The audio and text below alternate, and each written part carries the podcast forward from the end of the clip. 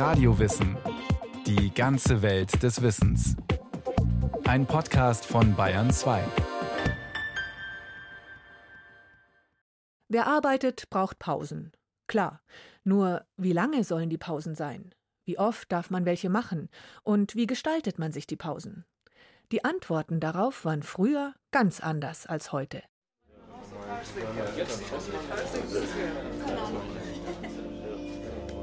Eine geblümte Wachstuchdecke bedeckt den Tisch. Darauf ein Dutzend Kaffeetassen, Teller, Würfelzucker und Milch im Tetrapack. Ein paar Tupperdosen, belegte Semmeln in sauber gefaltetem Butterbrotpapier und Zigaretten.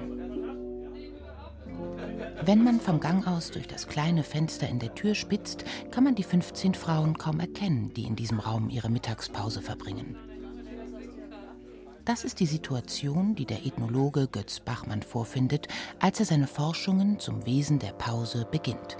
In einem deutschen Kaufhaus. Der Pausenraum, der sah erstmal nicht besonders schön aus. Das war alles recht schlicht, sehr betonhaft, sehr rustikal. Ich persönlich glaube, dass diese Form des Pausenraums, solange er ausreichend Platz bietet eigentlich gar nicht so schlecht ist. Ich bin kein Freund von Pausenräumen, in denen Designermöbel rumstehen müssen. Das braucht es nicht. Was es braucht, ist was anderes. Es braucht große Tische, damit große Runden von Leuten zusammenkommen und damit auch größere Öffentlichkeiten entstehen. Hier wird der Betrieb verhandelt. Hier werden alle Informationen offen diskutiert. Hier ist auch eine politische Öffentlichkeit. Große Tische finde ich was ganz Wichtiges. Vermutlich könnte man eine ganze Abhandlung über die Gestaltung von Pausenräumen schreiben. Vom kahl-asketischen Kabinett mit Resopaltisch und Metallspinden über die hölzerne Sitzecke im alpenländischen Stil bis zum hippen Open Space mit Espressomaschine und Sitzsäcken zum Entspannen. Mehrere Monate verbringt der Ethnologe mit den Frauen in diesem Pausenraum. Es sind Kassiererinnen, Lagerarbeiterinnen, Verkäuferinnen. Frauen, denen die gemeinsame Pause so wichtig ist, dass sie bis zum Betriebsrat gehen, um für dieses Recht zu kämpfen. Mehr noch. Wenn sie zur Arbeit kamen, hatten sie schon zwei oder drei Stunden gearbeitet. Sie hatten die Kinder fertig gemacht, sie hatten Hausarbeit gemacht und sie kommen dann um acht oder neun zur Arbeit und haben schon gearbeitet. Das Interessante war, dass die Frauen deswegen immer eine halbe Stunde zu früh zur Arbeit kamen und in dieser halben Stunde aber noch nicht gearbeitet haben. Die haben sich also gemeinsam eine gemeinsame Pause von ihrer Hausarbeit hin zu ihrer normalen Einzelhandsarbeit erkämpft, könnte man sagen. Man könnte aber auch sagen, einfach durch eine Alltagspraxis geschaffen. Pause ist also nicht gleich Pause. Was so banal daherkommt, scheint ein recht komplexes Gebilde zu sein. Aber gehen wir einen Schritt zurück. Nüchtern betrachtet ist die Pause eine kürzere Unterbrechung einer Tätigkeit, die der Erholung und Regenerierung dienen soll. So steht's im Duden. Die etymologische Spurensuche führt zum altgriechischen Pausis, das so viel wie aufhören bedeutet.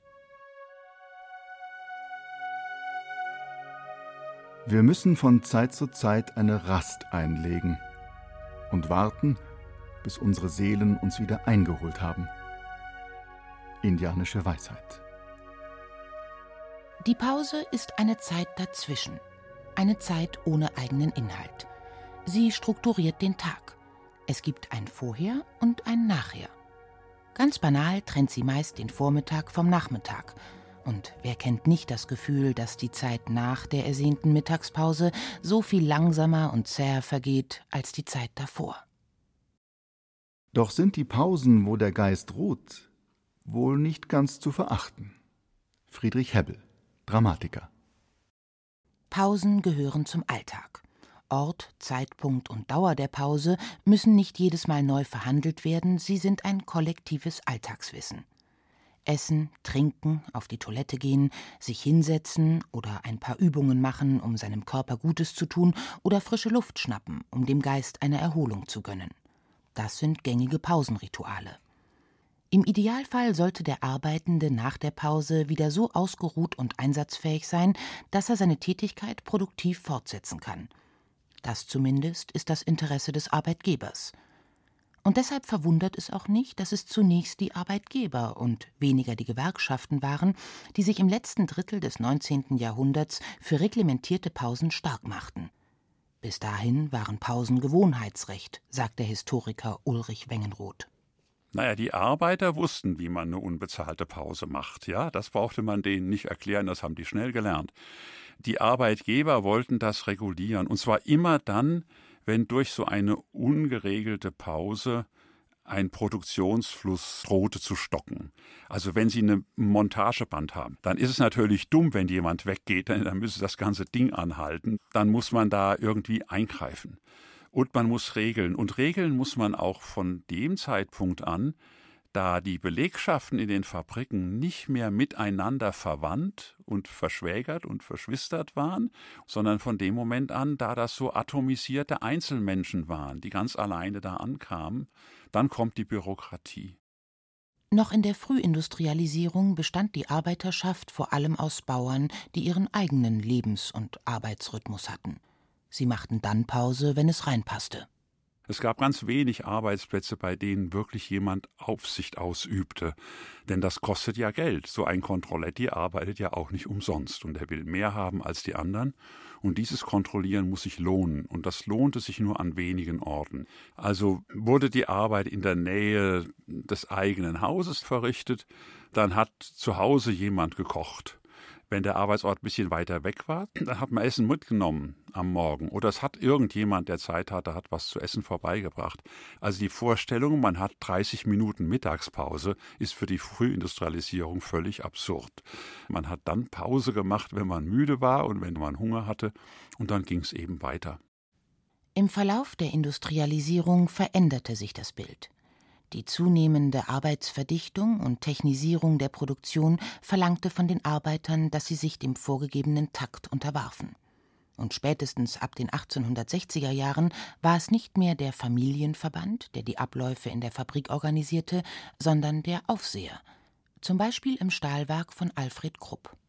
Also es gab sehr viele Arbeitsprozesse bei Krupp, die waren in ihrem Zeitablauf abhängig vom technischen Prozess. Also wenn zum Beispiel Kanonen gegossen wurden, dann wurde der Stahl eingeschmolzen in irgendwelchen Öfen, das dauerte eine Weile, dann musste man absprechen, wie man jetzt mit vielen Tiegeln möglichst schnell den flüssigen Stahl in die Form gießt, und das bestimmte auch die Pausen. Also wann es losging, das bestimmte der Schmelzmeister, das bestimmte nicht irgendein Arbeitsplan, und das konnte variieren. Der konnte sagen, nee, wir brauchen noch eine halbe Stunde. Oder er konnte sagen, hopp, hopp, Leute, es ist jetzt gerade fertig, äh, wir legen jetzt los. Und von einem Guss zum anderen, da war natürlich Ruhe, da war Pause. Da konnte man schwatzen, da konnte man was essen. Und dann wieder nächster Abstich, große Hektik. So muss man sich das vorstellen. Zwölf bis sechzehn Stundentage waren die Regel. Gesetzlich oder tariflich festgelegte Pausenzeiten gab es nicht. Lediglich für Kinder sah das preußische Landesregulativ von 1839 bei einem zehnstündigen Arbeitstag anderthalb Stunden Pause vor. Eigens erlassene Fabrikordnungen sollten die Arbeits- und Pausenzeiten reglementieren, aber in der Realität war es oft der Schlendrian, der den Arbeitsrhythmus bestimmte. Aus zeitgenössischen Beschreibungen und den immer detaillierter werdenden Fabrikordnungen ist herauszulesen, dass sich die Arbeiter mit ihren Mitteln gegen den langen Arbeitstag zur Wehr setzten. Da wurde der Kollege am Arbeitsplatz besucht, geplaudert, sich geneckt und Tag geträumt. Und auch der Gang zur Toilette, die oftmals am Rande des Fabrikgeländes lag, bedeutete eine ständige Provokation für den Arbeitgeber, dem in diesem Moment die Hoheit über die Arbeitszeit entglitt. Mit zunehmender Fließbandarbeit in den 1920er Jahren wurde daher die Lage der Toiletten ein wichtiger Aspekt im Fabrikbau. Toiletten sollten von jedem Arbeitsplatz in kurzer Zeit erreichbar sein. Noch 1950 stand in der Handreichung zur praktischen Rationalisierung der Industrie- und Handelskammer Braunschweig eine Frage im Mittelpunkt. Wie viel Zeit erfordert der Weg vom Arbeitsplatz zu den Toiletten? Dies wurde erst 1970 abschließend geklärt, indem der Abstand zu den Sanitäranlagen 100 bzw. 75 Meter bei Fließbandarbeit nicht überschreiten durfte. Aber die Arbeiter wussten sich zu wehren, sagt Ulrich Wengenroth. Es war ein ständiges Kräftemessen.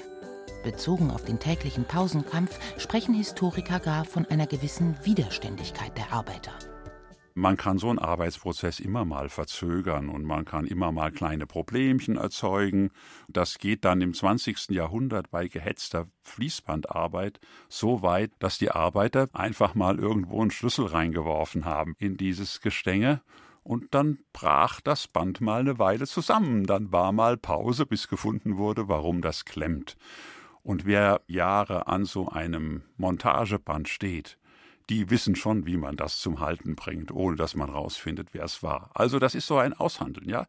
Quälst du mich, hetzt du mich, dann bringe ich den Laden hier mal zum Zusammenbrechen, ja. Rationalisierung, Arbeitsverdichtung und wissenschaftliche Betriebsführung. Diese Schlagworte sind unweigerlich mit dem Namen Frederick Winslow Taylor verbunden. Um die Jahrhundertwende entwarf Taylor sein Konzept des Scientific Management – in dem auch Pausen eine Rolle spielten. Legendär ist sein Experiment mit Arbeiterinnen eines US-amerikanischen Stahlwerks. Sie durften nach 75 Minuten Arbeit jeweils 10 Minuten pausieren und sollten in dieser Zeit gar nichts tun. Die kurzen Pausen führten zu einer Steigerung der Produktivität, eine Erkenntnis, die bis heute gilt. Kurze, regelmäßige Pausen über den Tag sind effektiver als eine lange, da die Erholungsintensität während der Pause bereits nach wenigen Minuten nachlässt. Aber es gibt noch einen weiteren Grund. Da geht es einfach darum, sehr teure Produktionsanlagen möglichst 24 Stunden auszulasten. Und dann will man einfach bei den Pausen die Zeiten verkürzen. Also große Kämpfe hat es gegeben um die Betriebskantinen. Mir fällt gerade ein, Betriebskantine bei Blum und Voss bei der Werft. Vorher war das so, dass Familienangehörige kamen mit dem Henkelmann und da war nämlich frisches, warmes Essen drin und haben die Arbeitspausen lange gedauert. Stunde, anderthalb Stunden haben die gedauert und so lange steht die Werft still und die Werft ist teuer. Also baut Blumenvoss eine große Betriebskantine und sagt, wir kochen jetzt für euch und ihr geht in die Werkskantine und habt eine halbe Stunde Zeit und könnt essen. Diese Werkskantine haben die Arbeiter kleingeschlagen. Sie wollten lieber die gemütliche Pause wie vorher. Und die Gewerkschaften? Die hatten zu diesem Zeitpunkt einen anderen Schwerpunkt. Ihr Kampf galt angesichts der langen Arbeitstage vor allem der Verkürzung der Arbeitszeit. Der Acht-Stunden-Tag war das Hauptanliegen gewerkschaftlicher Auseinandersetzung. 1889 wurde er auf dem Kongress der Sozialistischen Internationale in Paris als vorrangiges Ziel proklamiert. Auch nach dem Zweiten Weltkrieg richteten sich die gewerkschaftlichen Bemühungen weiter auf eine Reduzierung der wöchentlichen Arbeitszeit. Samstags gehört Fatih mir wurde in der Bundesrepublik zum populären Slogan für die 40-Stunden-Woche. Die Wochenarbeitszeit wurde von sechs auf fünf Tage verkürzt. Die Pausen blieben die gleichen. 30 Minuten in acht Stunden. Dies hatte zur Folge, dass die Produktivität zunahm, mit ihr aber auch die Arbeitsintensität. Kleine informelle Pausen fielen weg, Zeiten des Wartens, in denen man innehalten konnte, gab es nicht mehr. Ohne Pause wird alles zur Pause. Bruder Paulus Terwitte, Kapuzinermönch. Erst in den 1970er Jahren, als die gewerkschaftliche Macht ihren Höhepunkt erreichte, kam wieder Schwung in die Pausenfrage. Unter dem Schlagwort Humanisierung der Arbeitswelt erstritten die Gewerkschaften neben einer weiteren Verkürzung der Wochenarbeitszeit auch bezahlte Kurzpausen für Akkordarbeiter. Nach einem dreiwöchigen Streik konnte die IG Metall für Arbeitnehmer am Montagabend fünf Minuten Pause pro Arbeitsstunde durchsetzen, die sogenannte Steinkühlerpause. Na, man kann jetzt ein bisschen frotzeln und kann sagen, der Gewerkschaftsführer Steinkühler hat sich ein benahmtes Denkmal gesetzt. Daraus darf man aber nicht schließen, dass es diese Pausen vorher nicht gab, aber sie waren vorher ungeregelt. In den 70er Jahren gab es keinen blauen Montag mehr, aber früher war der sehr bekannt. Den blauen Montag, den haben die guten Facharbeiter und guten Handwerker gemacht. Die kamen einfach am Montagmorgen noch nicht. Und die waren so gut, dass man sie nicht rausschmeißen konnte. Der Fabrikherr, der war froh, wenn äh, der Peter, der irgendwas sehr gut konnte, die Gnade hatte, am Montag um 14 Uhr mal vorbeizuschauen. Also die, die viel Verhandlungsmacht haben, die hatten auch immer viel Freiheiten. Und die, die wenig Verhandlungsmacht hatten, weil sie schnell zu ersetzen waren, die musste man schützen. Auch in der DDR galt laut Arbeitsgesetzbuch von 1977 Die tägliche Arbeitszeit ist zur Erholung der Werktätigen durch ausreichende Pausen zu unterbrechen. Der Werktätige darf nicht länger als viereinhalb Stunden hintereinander ohne Pause arbeiten. Aber anders als in der Bundesrepublik musste die Pause zur Einnahme der Hauptmahlzeit, meist die Mittagspause, mindestens 30 Minuten betragen. Die westlichen Arbeiter konnten ihre 30 Minuten täglicher Ruhezeit bei Bedarf auch in Abschnitte von 15 Minuten stückeln. Und heute? Das Arbeitsgesetz von 1994 sieht eine Ruhepause von mindestens 30 Minuten bei einem 6- bis 9-Stunden-Tag vor. Dauert der Arbeitstag länger als 9 Stunden, sind 45 Minuten Pause gesetzlich verankert. Es können laut Tarifvertrag natürlich auch mehr sein. Lage und Dauer der gesetzlichen Ruhepause sollten zu Arbeitsbeginn feststehen, damit sich der Arbeitnehmer darauf einstellen kann. Und er darf selbst entscheiden, wo und wie er seine Pause verbringen möchte und muss dem Arbeitgeber in dieser Zeit nicht zur Verfügung stehen.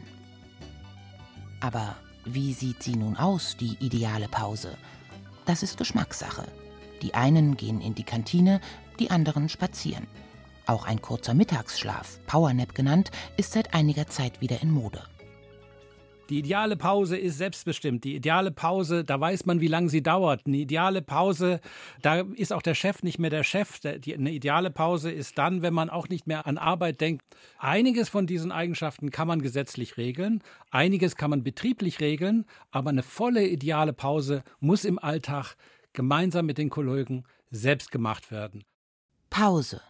Das bedeutet mehr als nur die Befriedigung grundlegender Bedürfnisse wie schlicht auf die Toilette gehen oder etwas essen. Manche verbringen die kurze Auszeit am liebsten alleine, da sie sich dabei am besten entspannen. Aber die Pause ist auch und vor allem ein sozialer Raum, sagt der Ethnologe Götz Bachmann, ein Ort für Austausch, Erholung und ein soziales Miteinander.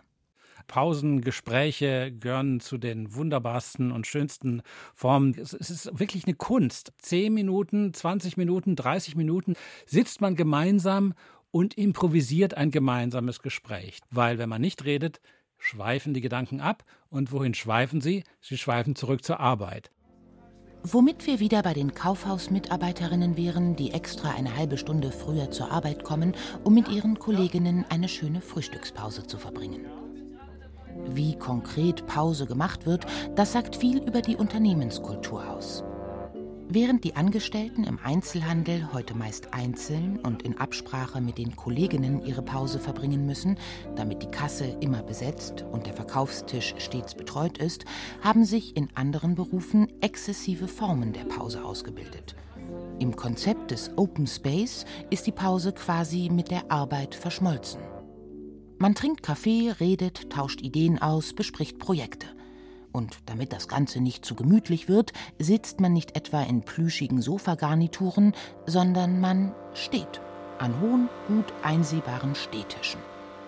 Denn viele Menschen sind selber Intervalle und Pausen in der Symphonie des wirklichen Lebens.